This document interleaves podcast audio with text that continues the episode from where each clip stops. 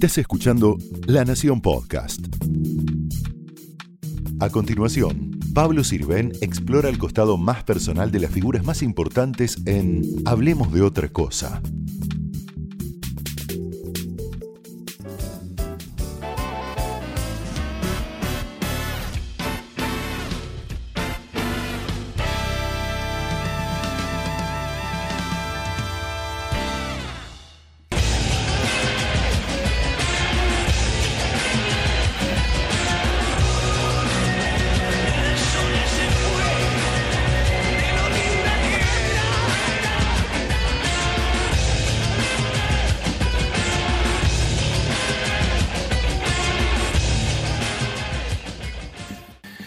Gracias Vera Espineta, gracias Agustina Macri, Agustina Macri, Vera Espineta, por venir acá a Hablemos de otra cosa, en Bradley, en Palermo.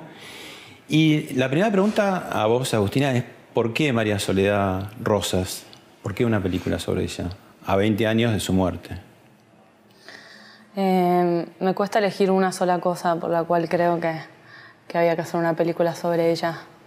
Eh, creo que es un, un personaje eh, apasionante, me parece que fue una heroína, me encantaba la idea de hacer una película sobre una mujer eh, fuerte, que haya seguido sus convicciones hasta las últimas consecuencias. Eh, me gustaba que, gran parte de su camino de heroína haya sucedido en Italia. me parece que, que Sole bueno, se fue de lo linda que era, siempre dice la, canción de Los Redondos, pero era linda por dentro y por fuera. Me parece que era un personaje que, que, tuvo una voz muy potente y que se merecía llegar a todavía más gente y espero que con la peli lo pueda hacer. Vera, ¿conocías la historia? Sí, conocía la historia creo que dos años antes de que me llegara la propuesta del casting a través de un artículo en internet que llegué de casualidad y me metí a, investigar todo lo que había de Sole y quedé como flechada por ella, por su historia. Y, me acuerdo que en ese momento pensé como que, que, fuerte poder ser ella un rato. Lo pensé así como de verdad. Y, es como, un sueño anticipatorio resultó finalmente. Sí, recontra. ¿Y cuando te enteraste del casting? Y también fue medio certeza, así como... Era, era como mi, mi máxima. como interpretar a quien yo quería interpretar. ¿Y vos, Aus, la viste de, de, principio que era ella o no? No. ¿Por, por, ¿Por qué? Porque, porque no sé, porque al principio había algo de mm, quizás del physique du rol que me costaba como proyectar, eh, porque creo que hay muchísimas muy buenas actrices, pero hubo algo de cómo ella fue ese día al casting, que me acuerdo cómo estaba vestida. Eh, ¿Cómo estabas emocionalmente en esa etapa de tu vida? Estabas como... Estaba revolucionadísima. ¿Cómo estabas? Y estaba muy sensible, hipersensible y como muy a flor de piel, como ¿Por alguna razón o por bueno, sí y no también, o sea, sí, sí, siempre es un poco por algo, pero, pero también fue una preparación llegar a ese primer, a ese primer casting. Tuvo, tuvo su, su laburo de Estado, digamos. Vemos el tráiler y seguimos conversando.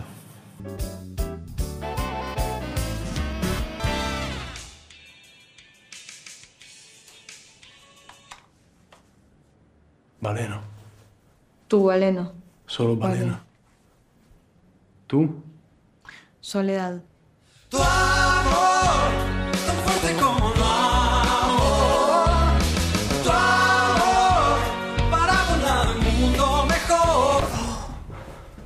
Sole non è un gioco, eh? C'è solo la guerra. Sono pronta per la guerra.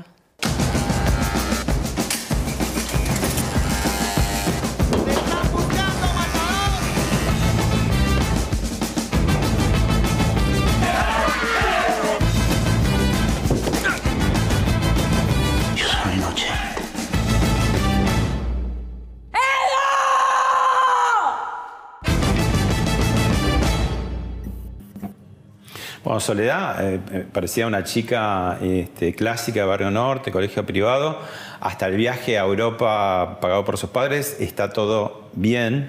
¿Y ahí qué pasó? Porque hay un, se salió de esa ruta. No, creo que eh, ya ella en Argentina era como una chica que no se sentía muy cómoda. Su familia, en su colegio, en su, en su hábitat, digamos. Creo que en Italia encontró lo que ella estaba buscando, que era como un entorno que estuviese un poco más eh, afín a lo, que, a lo que ella buscaba profundamente, pero creo que, que ella ya desde antes tenía, tenía como eh, esa, esa, esa llama encendida dentro. Claro, vos eh, un poco la describís en la película como una suerte de incomodidad muy minimalista, ¿no? Porque tampoco es que lo expresa tan abiertamente.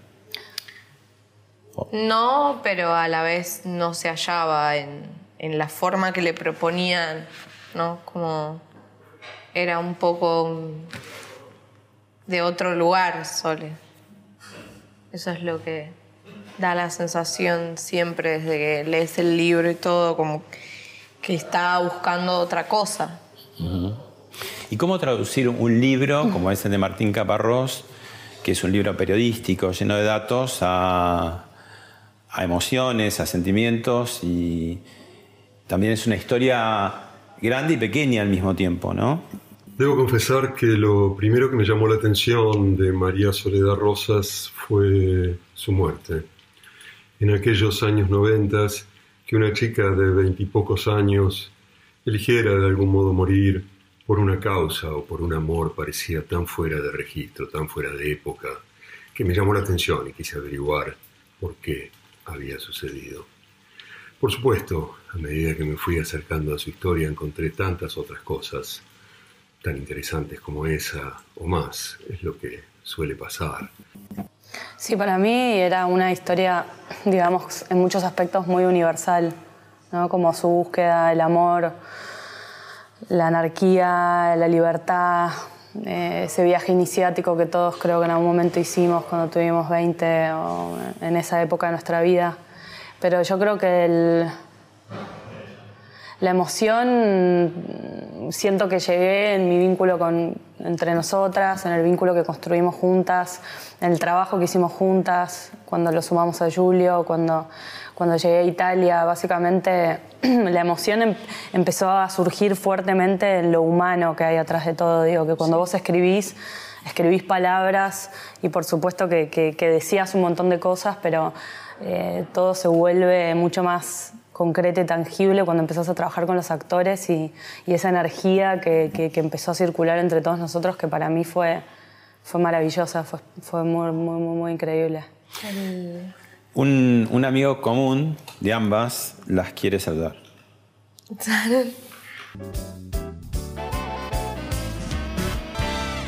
Solo quiero decir que te felicito, Agus, por el enorme laburo que hiciste, el esfuerzo enorme que hiciste para filmar esta película, que está cargada de anécdotas, de lucha, de dificultades, pero que finalmente lograste el objetivo.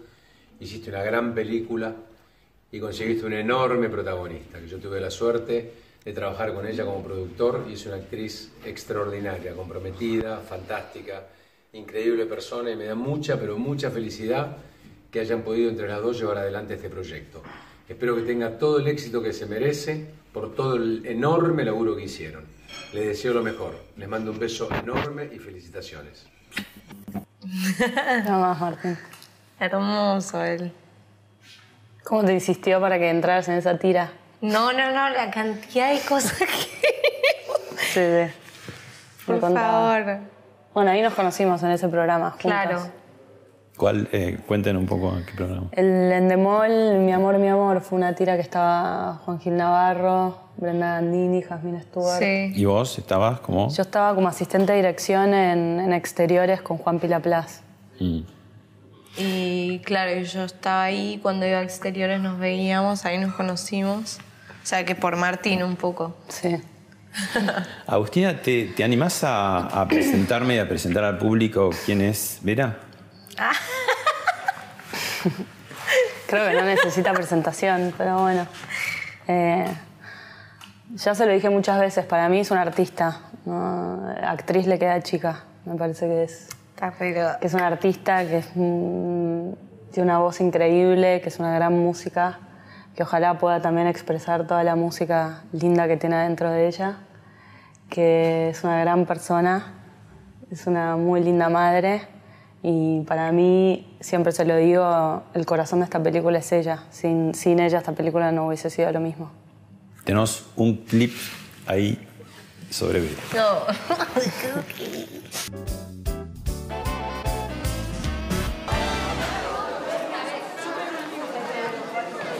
Bueno, chicos, hoy va a ser la asamblea del centro de estudiantes y se van a tratar temas muy importantes, así que estaría buenísimo que si quieren proponerme algo para plantear hoy en la reunión. Por favor, loco, ¿me escuchan un segundo? Hay millones de planetas que se juntan cuando estamos al partir. Al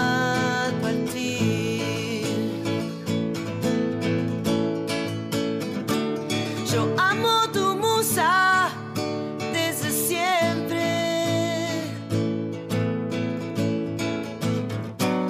Tomaste otro vuelo con la chica más chica que te vi.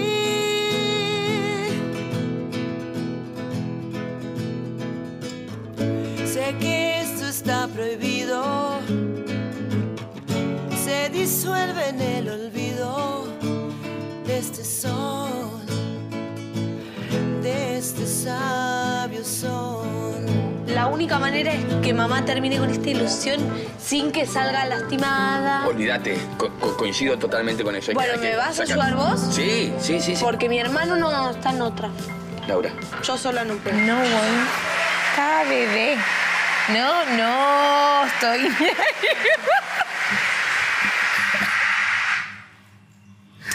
¿En, qué, vergüenza! en qué- ¿Y en qué búsquedas estás ahora, Vera? Em, ¿Superada soledad o soledad adentro? No sé qué, qué pasa. sí, eh, me estoy tomando mi tiempo, digamos. Em, pero mm, estoy haciendo música ahora, un poco. Y, y la verdad es que eso me tiene como bastante capturada. Y también mi hija. Es como un momento más introspectivo tal vez. Ahora.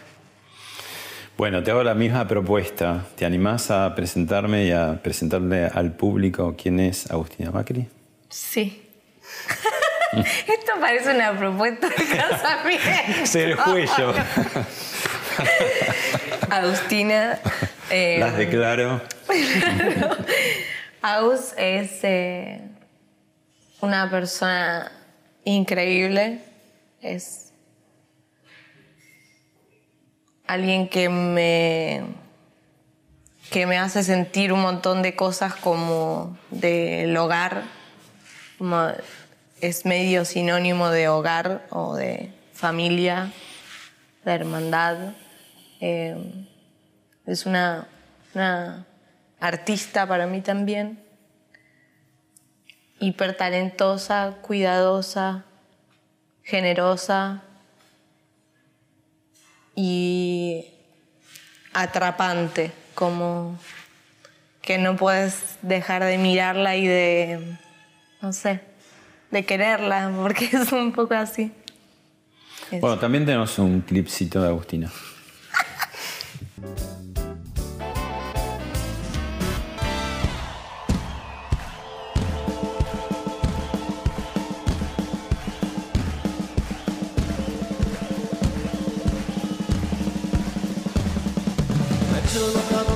Barrios porteños No tengo por qué tener miedo, mis palabras son balas Balas de paz, balas de justicia Son la voz de lo que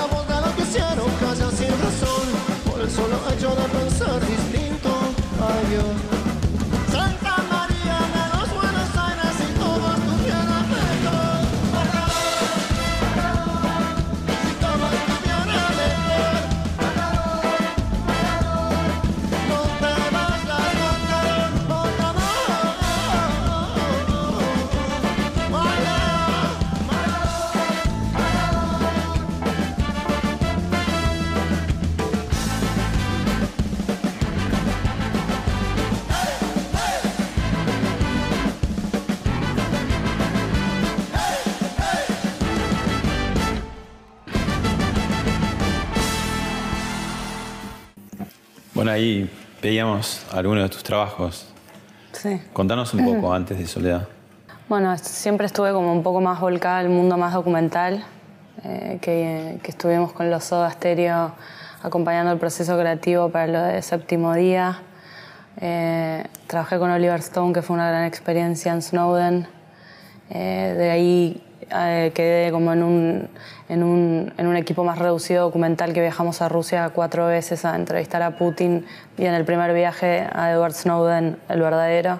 Así que esa fue una experiencia increíble. Trabajé con directores de fotografía zarpados como Anthony Dotmantel, como Rodrigo Prieto, gente muy grosa, los número uno totales.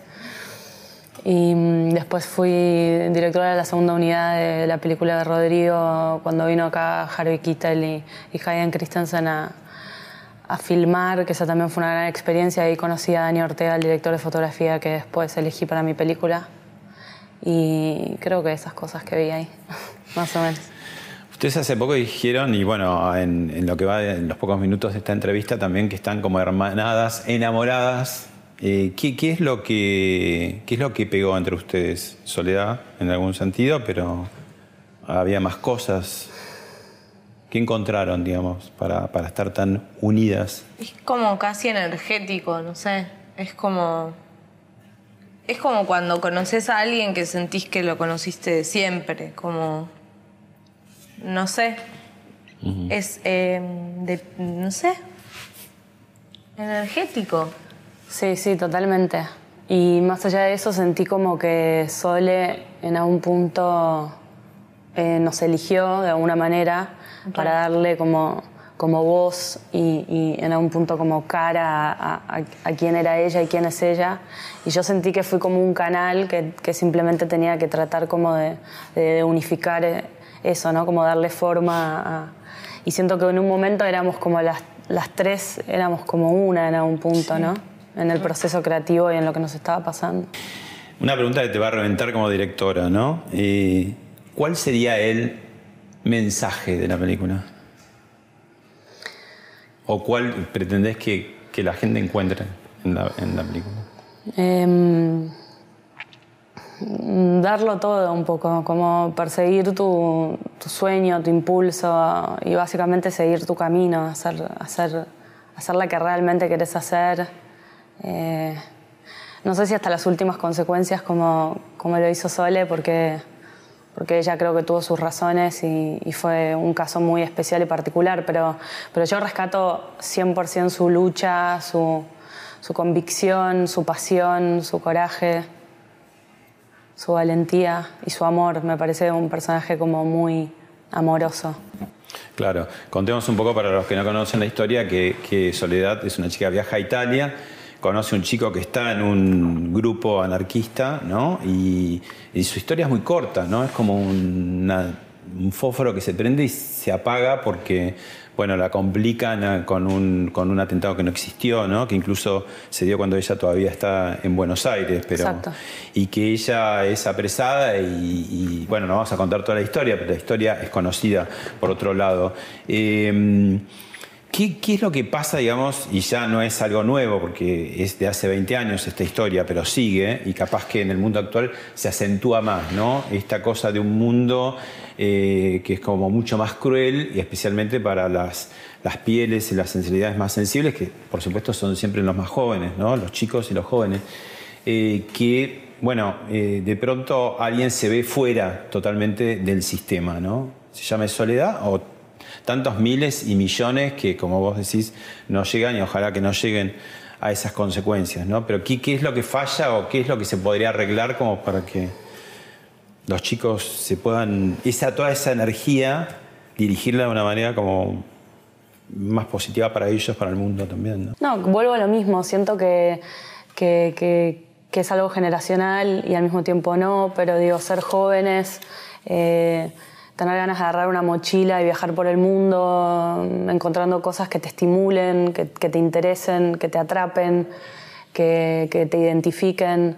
Me parece que más allá de, cualquier otra cosa, bandera, colores, países, idiomas, me parece que la búsqueda es, inte- es in- es interna y es una búsqueda interior de cada uno y creo que ese es un poco el mensaje que para mí sigue teniendo la película y es un mensaje que, que- que le daría a los jóvenes hoy. Que es en los 90 y es hoy, digo, que no, no, no importa que hayan pasado 20 años, que, que el, que el espíritu sigue siendo el mismo. Mm. Sí. Esto que, que vos decís, los viajes iniciáticos, es muy. en- de todas las épocas, pero eh, van cambiando, ¿no? Bueno, hay un viaje iniciático muy, muy transitado en la historia argentina, como es el del Che también, que es un viaje así que en principio eh, parece como de curiosidad y termina siendo una figura legendaria, ¿no? Eh, nosotros tenemos una sección eh, que se llama ¿Qué hacías cuando? Lo vemos y lo comentamos. Viernes 13 de noviembre de 2015. París, la ciudad de la luz, se prepara para vivir una noche de fiesta. Pero a las 21.30 todo cambia. Con esa explosión que apenas se oye. Y después, el horror se apodera de la capital. Unos terroristas disparaban contra la población. No sabíamos dónde estaban. La policía nos dijo, no podemos garantizar su seguridad. Tenga cuidado. ¡Qué locura! ¿Cuál es el techo del terrorismo, no? Atacaron centros militares, atacaron centros políticos, atacaron ciudades, servicios públicos, atacaron centros turísticos, el caso de Niza, y ahora fueron por lo más profundo, por lo más doloroso, atacaron a los chicos. Atacaron a adolescentes que estaban allí en el recital de Ariana Grande. 22 personas murieron, 59 heridas. What's going on? Oh my God!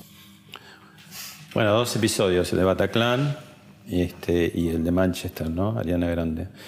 Muy distinto, como decíamos. En, en algún caso, jóvenes contra jóvenes, ¿no? Porque de los dos lados de víctimas y victimarios, tan jóvenes, ¿no? Eh, ¿qué, qué es lo que, que les surge, digamos, cuando, cuando ven estos episodios que, que se repiten y que tienen como, digamos, como no, no tienen como una, un lugar a llegar, ¿no? ¿Qué dicen? Silencio. ¿Qué decís? Eh, no, bueno, no sé qué puedo decir acerca de eso. Puedo decir que rarísimo, que, que es horrible, pero más allá de eso, como el, si, si hablamos de juventud, uno está como eh, con el tiempo por delante en su vida y, y todo es posible porque estás empezando a vivir como con tus decisiones, con tus tiempos, manejando esa frescura de, de arrancar. Como, bueno, ahora a ver qué hago. Esto ni idea. O sea, oh, es horrible. Y más pensar como jóvenes atacando jóvenes, no. Como es muy fuerte. Impotencia me genera. Sí, mucha impotencia, me parece. ¿Y por qué eh, eh, piensan que, que se repite tanto? O sea, ¿cuál, es, ¿cuál sería la falla o es algo que es así de todas las épocas que la juventud no es comprendida? La juventud tampoco comprende al mundo adulto, el sistema es cada vez más cerrado y no da lugares fáciles si es que la juventud quiere eh, conseguir un lugar fácil, ¿no? También muchas veces eh, son ese tipo de exploraciones que te llevan a, por abismos que, bueno, por ahí te puedes caer o no. Para mí hay algo como de mm, la sociedad del status quo que tiene las generaciones más grandes, de que las cosas son de una manera o que lo correcto es de una manera, sin dar lugar a la exploración de otras formas. Y que entonces se genera un choque ahí, gigante, porque los jóvenes, que son la fuerza máxima, porque lo- los jóvenes son nuestro futuro, digamos, como sociedad y como el mundo. Ahí está donde los jóvenes no encuentran el lugar ni la forma para expresar lo que quieren, ni cómo, cómo les gustaría que fuera, porque está la resistencia de, eh, de formas impue- impuestas por los anteriores. Entonces, para mí ahí es donde hay medio una... un bardito. hay como una cosa de la naturaleza misma de decir, bueno, la rebeldía a lo que está detrás, o sea, para romper. Yo creo que la, la humanidad lo necesita, ¿no? Como decir, bueno, yo vengo a renovar, a renovar los mandatos que vienen de, de ancestrales, por decirlo de alguna manera, ¿no? El tema es cómo los rompes. Sí, cambia todo todo el tiempo, siento, como que estamos Sí. en una era muy vertiginosa, entre todo, entre el bombardeo de la información, entre las redes sociales, entre la hipercomunicación y, y esto de mostrar todo el tiempo lo que hacemos constantemente, cómo eso llegó hasta nuestras vidas privadas, digo, eso como creo que cambió mucho la cabeza de, de las generaciones, incluso lo ves todo el tiempo, cambió mucho el rol de la mujer eh, en su vínculo con el hombre, digo, lo laboral, como que todo cambia todo el tiempo. Ustedes que son grandes personalidades femeninas, fuertes, carácter, ¿qué encuentran o cómo se identifican con, no sé, sus madres, abuelas, tías, hermanas? ¿Cómo es esa eh, corriente, digamos? ¿Y qué, es lo que le aportan? Un año donde también el tema femenino, por el tema del debate del aborto, por el tema del acoso, ¿no? Este, está muy, digamos, presente. Sí.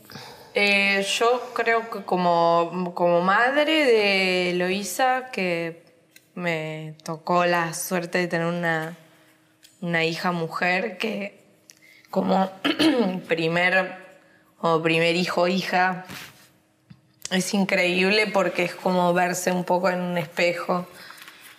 Eh, siento que, que- que lo primero es en casa, ¿viste? Como la primer conciencia es yo darle el ejemplo a ella de como mujer, ¿no? Y, y un poco... Esto es cuando estabas... ¡No! Embarazadísima. La cara. Era un bebé. Un bebé Y japonés. hay otra, hay otra. Ah. Ay, la cookie. Ay, no. ¿Cómo, ¿Cómo fue tu embarazo? Em, mi embarazo fue hermoso. El embarazo fue.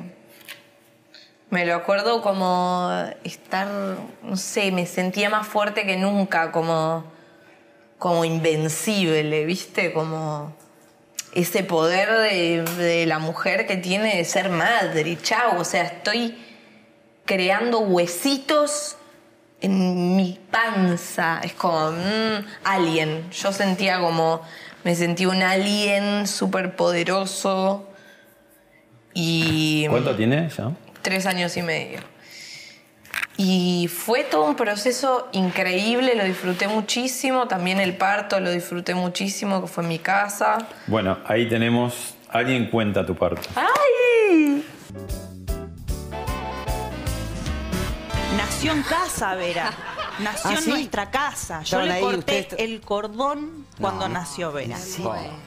O sea, como para que te figures. sí, sí, no. Es, eh, Y- y- re del amor, del amor y de, y de- de- también de ellos de enseñarnos mamá y papá este esto, ¿no? Que nazca nuestra hermana en casa, sin saber que era una mujer además. Al lado del gato. Al lado del gato y sonando Peluzón of Milk, que fue compuesto para ella. Claro, yo nací en mi casa y mi hija nació en mi casa. sí. Claro. Y ahí, bueno, el parto, eh, eh, eh, yo les decía hace un rato el tema de las mujeres en las familias, cómo actuaron. Siempre se habla un poco de los padres de familia, ¿no? Bueno, hablamos de las mujeres. Sí, bueno, el otro día decíamos eso. Decíamos, hay que reivindicar a las madres. ¿En qué sentido? No, no, en todo sentido, en, En todo, todo, en la todo lo que veníamos diciendo, pero, pero sí, yo creo que volviendo al otro que te decía, siento que, mm, que, que a través de todo esto me toca como, como quizás poder eh, darle forma a algo, sí, que creo que tiene que ver con, con una profesión, con un oficio, con, con un proyecto personal que quizás en el caso de mi madre me tuvo muy joven, cuando tenía 21 años, y, y tardó muchos años después de eso, de tener a mis hermanos, ya a los 30 y pico, o sea, a mi edad ella empezaba a descubrir, sí, ella empezaba a descubrir eh, qué quería hacer de su vida. Y quizás a mí me tocó el proceso inverso, ¿no? Como, como empezar más por qué quiero hacer de mi vida, eso fue por ahí el camino que tomé yo y, y, bueno, y creo que, que- que somos parte de quizás una generación que como mujeres en, en general y, y quizás en mi familia estoy como, como siendo algo, algo propio y Contanos ahí quiénes, quiénes son, en qué época. Mis ¿Qué hermanos. te acordás de esa, de mis esa hermanos foto? que ¿te amo, mi hermana Jimena y mi hermano Francisco. Eh, esta era una época, no te puedo decir bien cuál, pero creo que teníamos, yo tenía 12 años quizás. Eh, nada, mis compañeros de vida, ¿qué te puedo decir? En las buenas y en las malas. Y acá, en plena faena. Sí, este fue un trabajo que fui a hacer y, y me sacaron muchas fotos a mí cuando yo estaba trabajando. Pero, pero sí, fue un, fue un trabajo que, que- que filmé cuando estaba, creo que en Uruguay, un verano. Y esta es la, la auténtica soledad. Sí. Siempre me pregunté qué tendría en esa bolsa. ¿Cómo? ¿Qué tendrían? Las cosas de.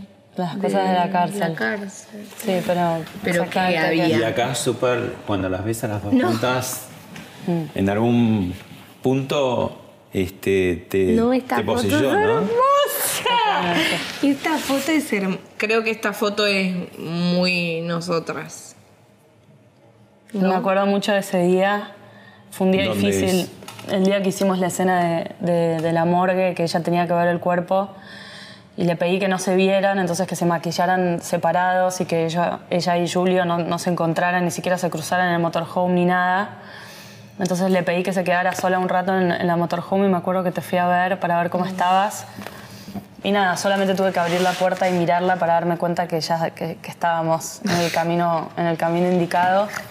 Y Destrozada. Totalmente, fue, fueron muchas escenas muy difíciles, la verdad, muy, muy, muy difíciles que, que para mí, nada, lo que, lo que se ve es, es, nada, es lo más puro y, y- algo que, que- que yo sabía que ella tenía, que era, que era básicamente interpretar desde, desde sus entrañas, ¿no? desde, su, desde su impulso más profundo. Digo, ahí no había guion, ahí, ahí no, había, no había texto, ahí había corazón y había, había una persona que estaba entregándose 100% a ver qué le pasaba en ese momento y cómo transmitir ese momento. Por eso cuando me decías lo de las emociones, eso es algo que no se puede escribir. ¿Cuándo fue eh, que ustedes tuvieron conciencia que no era tan fácil ser hija de un padre célebre? Y ah, me acuerdo que yo tuve una muy mala experiencia con una amiguita, ahí ya me di cuenta. Bastante pronto me di cuenta. ¿Qué edad tenías más o menos? Nueve, diez, tal vez once. Em, una amiga que yo amaba, pero amaba, ¿eh? Del colegio. Y mm, no sé qué pasó, qué conflicto. Y me enteré por la mamá de una, de otra compañerita, bueno, que como que los padres querían que sea amiga mía porque yo era la hija de de Spinetta, de papi. Y, y me redolió, me acuerdo que en ese momento fue como, ah, no me quería a mí. No es que Pobre, me... no- pero por ahí tu amiga no tenía ese mambo, era de no, bueno, que- pero medio que la habían obligado. O sea, para mí fue un antes y un después. Como decir, ah, bueno, tengo que saber que está esto como, como primer cosa. Así como existe que la gente conoce a mi papá y que no, es, no va a ser fácil. Ya desde no, no va a ser fácil. Por lo bueno y por lo malo también. ¿Y esta qué época más Y o menos? este, este es Dante, Mm. mi hermano. Todos los mayor. Eh, esta época. Y creo que vivíamos todos juntos aún. Sí, vivíamos todos juntos aún. Vivíamos los seis juntos. Eh, bueno, Dante, te amo. Ah. Dante filmó es tu, tu parto. Mi. eh, no sé, mi todo. Mm. Es como debilidad familiar, ¿viste? Así cuando tenés uno que. ah, Mm. Dante. Agustina, ¿estabas filmando la película cuando sucedió eso o no? No, no, la estaba preparando. Ah, es antes. Sí, sí, esto fue mucho tiempo antes. Estaba, estabas, no, no estabas feliz del todo, por lo menos en la foto. No. No, no, no. Pensé que iba a ser una foto como para el recuerdo familiar, pero cuando llegué de vuelta al hotel ya estaba en la tapa del diario. No, no, no me esperaba que iba a ser algo así. Me, tomó por sorpresa. Fui porque estaba ahí viviendo y trabajando y, me pidieron que los acompañara y me parecía como una oportunidad, digamos, en ese momento histórica, pero no, no era algo que, pretendía que, que sucediera así y que tampoco me identificaba mucho. Claro. Eh, vos eh, cultivás un perfil recontra, hiper, ultra, bajísimo. Sí, ahora mismo en este instante no, pero sí. Digamos que sí. No estaría sucediendo, ¿no? estaría sucediendo. requiere, porque si no. Eh, que son un poco fóbicas también en el tema de las entrevistas. o- Ah, sí. Sí, bueno, yo todavía no me siento del todo cómoda, pero espero que no se note. Está llevándola increíble. Eh, pero, pero digo, el tema de, de ser hijo, de hija de, de un presidente, te, te complica, ya lo, lo, digamos, lo procesaste, también hablar las cosas para separar. Eh, creo que es, es algo que constantemente requiere que te, que, te, que, te, que te habitúes y que lo entiendas. Creo que es imposible de, de- asumirlo completamente porque todos los días las cosas cambian, suceden cosas diferentes todo el tiempo. Digo, es algo que, no tiene mucho fin, digamos, por más trabajo que hagas personal o más cualquier cosa que hagas para intentar atravesarlo, creo que es algo que, nada, muy, sí, es difícil, es como, es intenso, es muy intenso. Mm. Eh, cuando uno tiene padres o familiares muy, muy célebres, muy conocidos, eh, son como, como soles muy grandes y entonces sus sombras son gigantescas, ¿no? ¿Cómo hacer para eh, que salga el solcito de cada uno, ¿no? Cuando sucede esas cosas. Así como hicimos ahora. Así como estamos haciendo ahora. haciendo algo tuyo, propio, como, y haciéndolo de verdad, digo, sintiéndolo. Con amor, con libertad, sin miedo. Profundamente. ¿Te reclaman, por ejemplo, en esto que vos decías de, la, de la, los padres de tu amiga? Eh, debe haber muchos que se acercan por amorosamente, ¿no? Porque digo, Ah, sí, obvio, obvio que y hay. ustedes mismos han seguido aportando cosas por ese lado, ¿no? Este, y, pero molesta o es demasiado a veces eh, ese, ese impacto, esa pregunta, esa referencia. No, lo único que es medio fuerte es que a veces yo me olvido de, de mi papá, porque, porque, bueno, lógicamente, o sea, uno hace el duelo y el duelo que no termina nunca y lo extraño un montón y de repente estoy en el supermercado pensando en que voy a comprarme un yogur y te hacen acordar a que, bueno, sí, toda la movida. Eso es lo más difícil, creo. Después el amor de la gente es re lindo. Es amor, ¿no? No sé si me ha pasado más que aquella vez que fue como turbio. No, no, no me ha pasado que cosas feas por ahora. Esta foto. Este creo que fue el primer show que, que canté con él, o el segundo, ponele, que era, eran dos seguidos, un viernes y un sábado, o un sábado y domingo. No, qué zarpado. Agus, ¿y a vos eh, te, te reclaman a veces con la mirada o algún comentario o no? Eh, creo que no, pues no saben quién soy, básicamente, el 99% de las veces. Eh, Bueno, digo, en los conocidos o en- cuando trabajabas. No, la verdad que por suerte me estoy. Eh, creo que la gente que me quiere me cuida y, y se para y trata de, de- de darme no sé, o sea, un espacio donde yo también, como le pasa a Vera, las veces que me olvido es como una sensación bastante. bastante maravillosa. Cuando te vuelves a acordar es como. Sí. oh, no, como- ¡Ay, no!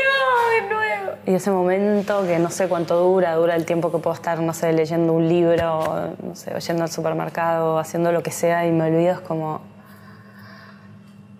Pero depende mucho de la actitud de cada uno también, ¿no? Cómo se planta frente al tema. Yo creo que, que vos este, estableciste un- una forma de ser y sos respetada en esa forma, ¿no?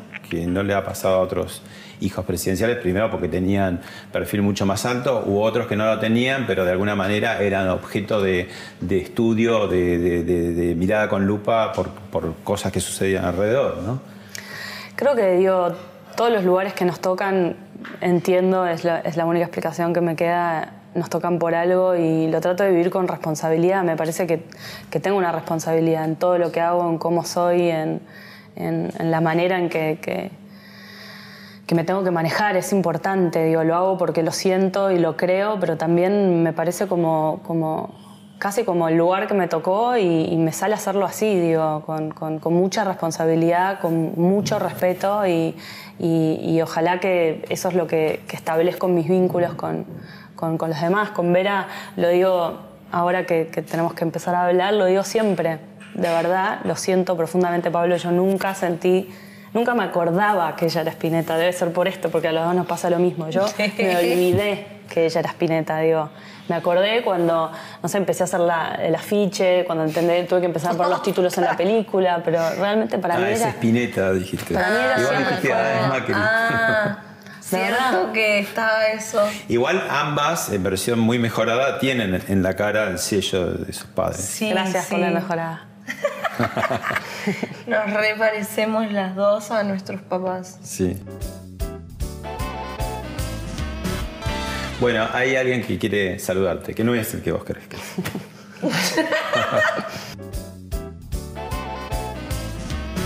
Agus, te mando un beso enorme, sos una, una gran amiga, una persona adorable, humilde, laburante y muy, muy talentosa. Eh, tengo muchas anécdotas para contar, pero no con una cámara prendida. Eh, grandes eh, viajes, eh, grandes charlas, eh, grandes compartidas.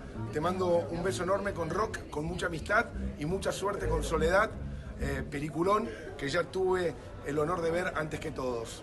Un besito, te quiero. Antes que todos, o sea, la vio él solo. Nada, le gusta tirar grandes titulares. Total. ¿Soledad es revolucionaria por sí misma o, o es revolucionaria por amor? Para mí, por sí misma y con amor más. Como cu- cuando encontrás a tu compañero, así. Y vos, Agus, cuando la, la primera vez, la primera vez que antes de Soledad, el mundo antes de Soledad, y ese primer minuto que dijiste, es esto. ¿Cuándo fue y por qué? El libro fue, un, fue, fue el disparador.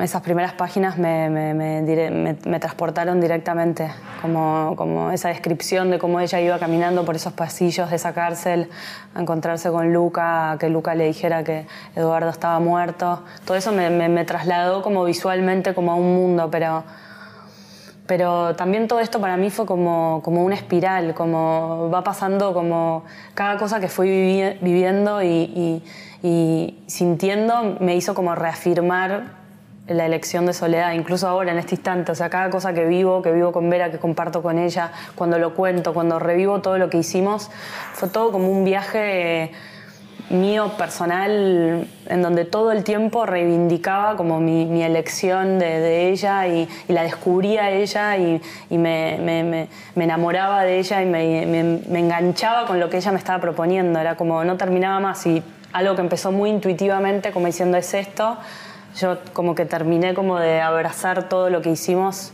cada vez más, cada, cada vez que iba pasando más tiempo. Mm. Uno tendería a pensar que por ahí es una historia muy alejada eh, de vos y de vos y de mí también, por, por territorialmente, porque fue en otro momento, por nuestras propias historias ¿no? Eh, familiares. Pero hay un punto que, que sí está muy identificada y muy cercana a vos, que es Italia. Sí. De Sí, ahí sí. viene tu familia. Sí, sí, yo con Italia tengo un vínculo muy, muy fuerte, como quizás por ahí tengo un vínculo yo y mis hermanos no tanto, me, me tocó, digo, debe ser algo que, que no sé. Pero porque cuando se te iba, antes de Soledad, incluso. Sí, yo viajaba mucho, en mi infancia viajaba mucho a, a Italia de vacaciones y seguimos teniendo bastantes parientes allá y, y como que a mí me gusta mucho como indagar en eso, en la historia, en el origen, en, en- en de dónde venimos y toda esa parte. Y me encanta el idioma y viví mucho tiempo ahí y para mí fue muy natural la- filmar una película en Italia y que fuera en italiano y es como, no sé, es como mi segunda lengua, mi segunda casa. Eh, hay, hay prejuicios clasistas cruzados, ¿no? Que en general la, la clase alta muchas veces piensa que los pobres o la clase baja no trabaja y la clase baja o pobres piensan que los ricos no trabajan, ¿no? Este, y ahí se generan como en el medio, me parece que la clase media se hace unos cortocircuitos bárbaros para contar esta historia, ¿no? Este, por un lado se cuenta muy conservadoramente y por el otro lado, eh, del lado progresista hay como bamboleos ideológicos, ¿no? Y mm, te lo tiraba especialmente a vos porque con el tema de Italia, de los inmigrantes que vinieron a Argentina, una mano atrás, otra adelante, de, de golpe sos pobre, de golpe con los años trabajando no sos pobre, y bueno, ¿qué, qué surge de todo eso? ¿Cómo, cómo, ¿Qué sentís? ¿Cómo lo ves? Bueno, el prejuicio es algo que sufro mucho y es algo que, que me duele, digo, es algo que, que trato de entender y de, incorporar, pero, pero me cuesta, me cuesta un montón porque, porque bueno, me, atravesó toda mi vida, lo, lo sufrí básicamente durante mucho tiempo. Eh, creo que sí, que ese, que ese prejuicio puntualmente que vos comentás es como fácilmente refutable. Eh, justo ayer, a- hablando con la montajista de la película, hablábamos de todos los grandes directores italianos, de qué clase social venían, y salvo Fellini, eh, que era hijo de comerciantes en esa época, eh, eran todos, digamos, nobles o de clases acomodadas, es decir, el, el arte, sobre todo el arte pictórico en Italia, era en muchos casos relacionado con la clase alta y digo que a mí más que pensar si quiénes trabajan o quién no, digo, me parece que también hay un prejuicio vinculado al arte, como que el arte viene de determinados lugares. Y me parece que por ahí a veces puede que sea así y puede que a veces haya excepciones. Digo, no, no, no digo que, que- que sí- siempre sea así, digo, pero me parece que está bueno que, que con todo esto yo también siento que es una, es una buena oportunidad de, de- de- de romper por ahí un poco algún prejuicio, como de, estar un poco más abiertos a, a vivir y a recibir las cosas de otra manera, me parece. ¿Cómo es en vos la cultura del trabajo? Yo siempre trabajé, digo, es algo que, que- que- que- que me inculcó mi familia, que me inculcaron mis, mis padres y que me inculcó mi abuelo. Digo, es algo que siempre lo hice con muchísimo placer, siempre me gustó estudiar mucho. Soy socióloga, estudié sociología, leí siempre muchísimo y me gusta, me gusta, me gusta trabajar y cuando descubrí que el cine era lo que me gustaba, me encanta. Lo que más me gusta es eh, todo lo contrario de lo que estoy haciendo ahora, es estar despeinada, eh, estar en un set, estar como tomando mate, eh, trabajar con los actores, digo, como trabajar, filmar, editar. Estu- ¿Estudiaste sociología en la UBA? Sí, estudié en la UBA desde el 2000 que hice el CBC hasta la hice rápido, terminé en el 2004, fines del 2004 y, y de ahí me fui a, España a estudiar cine y desde ahí fue todo como, como una- un camino donde traté de hacer la mayor experiencia posible, sea en televisión o en cine o en documentales o con diferentes directores porque, porque realmente me encanta, no sé, me apasiona. ¿Te consideras eh, una tana así internamente? Me parece que sí, que soy bastante italiana. ¿Y los Spinetta? Sí, ¿La tanada de los retanos. Retanos. Pero también medio alemanotes. Tenemos nuestro lado ahí. Una combinación Una poderosa. combinación fuerte. Muy poderosa. Y bueno, un poco gitanos también ahí. Combinación. En, en Soledad está un poco lo, lo que Freud contaba, ¿no? Como Eros y Tánatos juntos, ¿no? Y, lamentablemente Tánatos triunfa. Eh, ¿Cómo esa, esa pulsión que atraviesa la película, porque la película es muy vital, no es triste ¿no? Que uno podría decir, bueno, hay algo ahí como que, que deja muchos puntos suspensivos, ¿no? Pero también, bueno, podría tener el equívoco de decir, bueno, soledad es como, como un modelo a seguir, ¿no? Decir, ¿cómo, ¿cómo se podría esa energía llevarla para no perder la soledad, digo, y, que eso se convierta en algo que, le sirva a la persona para no perderla y al mundo también, ¿no? Liberación, la palabra que se me ocurre es liberación. Creo que tanto su muerte como la de Eduardo fueron actos heroicos, pero de libertad, de, liberarse. Entonces siento que algo de, todo eso que ella transitó y, y, un poco el mensaje que tiene la peli y, y esto que decís vos que me, me, gusta porque es así, son esos puntos suspensivos, te muestran a alguien que, que sí, que quizás a través de la muerte encontró su verdadera liberación. Mm. Sí, en el caso de Soles sí, para mí recontra. Los dos. Lo que pasa es que sí, o sea, llegaron a ese, a ese punto también por una injusticia enorme. Entonces, me parece como que ellos quisieron decidir sobre sus, sus propias reglas, su cuerpo, su vida. Y, y yo, yo particularmente cuando tuve que, que sentir todo eso, lo sentí como algo de la liberación, como una explosión, como si, como si fuera, no sé, una pileta rebalsándose. Mm. Igual ella no está tanto por tu eh, protagonismo como por tu dirección, no está idealizada, lo cual eh, no deja de ser algo muy original, porque en general en las películas cuando se toma una figura real, eh, revolucionaria o no, siempre hay como cierta idealización de la figura, ¿no? Ustedes no lo hacen. Para mí más que idealizarla es, eh, es admirarla y es homenajearla, me parece, a Soledad con, la, película que hicimos. Mm, abrazarla, no sé, como darle una voz, sobre todo, para mí era el gran desafío. Mm. ¿Qué es lo próximo que viene para ustedes eh, pensando en los próximos tiempos en Argentina o en Italia o en donde sea? ¿Qué proyectos? No sé, pero ojalá que sea todo re lindo, como viene siendo.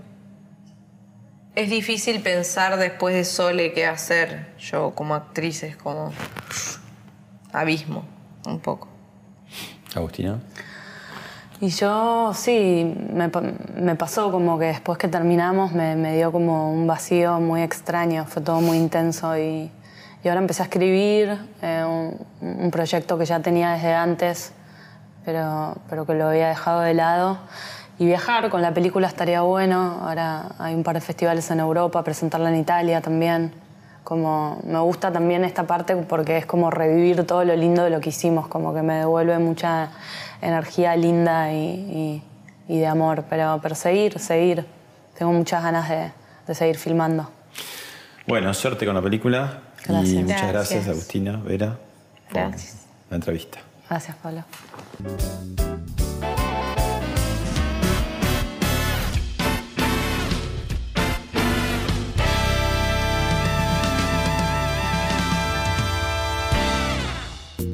Esto fue Hablemos de otra cosa con Pablo Sirven, un podcast exclusivo de La Nación. Escucha todos los programas de La Nación Podcast en www.lanacion.com.ar. Suscríbete para no perderte ningún episodio. Estamos en Spotify, Apple Podcast, Google Podcast y en tu reproductor de podcast favorito. Seguí escuchando La Nación Podcast.